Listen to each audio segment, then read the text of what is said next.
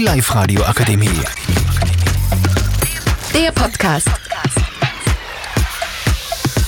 Hallo liebe Leute und herzlich willkommen zu unserer ersten Folge des Podcasts. Heute geht es um das Thema Handyverbot. Ich würde zuerst gern den Stefan fragen. Meine Meinung dazu ist, dass Leute mit dem Handy zu unkonzentriert sind und mit, den, und mit der Schule nicht weiterkommen, wenn das Handy da ist und wenn man es immer benutzen kann. Was ist deine Meinung dazu, Armin A? Also erstmal hallo, liebe Zuschauer, hier spricht der Armin.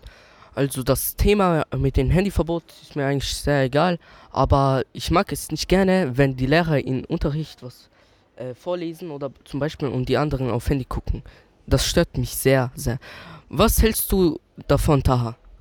Meiner Meinung nach ist es sehr gut, dass ein Handyverbot in der Schule gibt, weil Kinder einfach ungestört sind beim Unterricht und halt manche, es wird halt immer Konflikte geben. Jetzt gebe ich zu Ariane.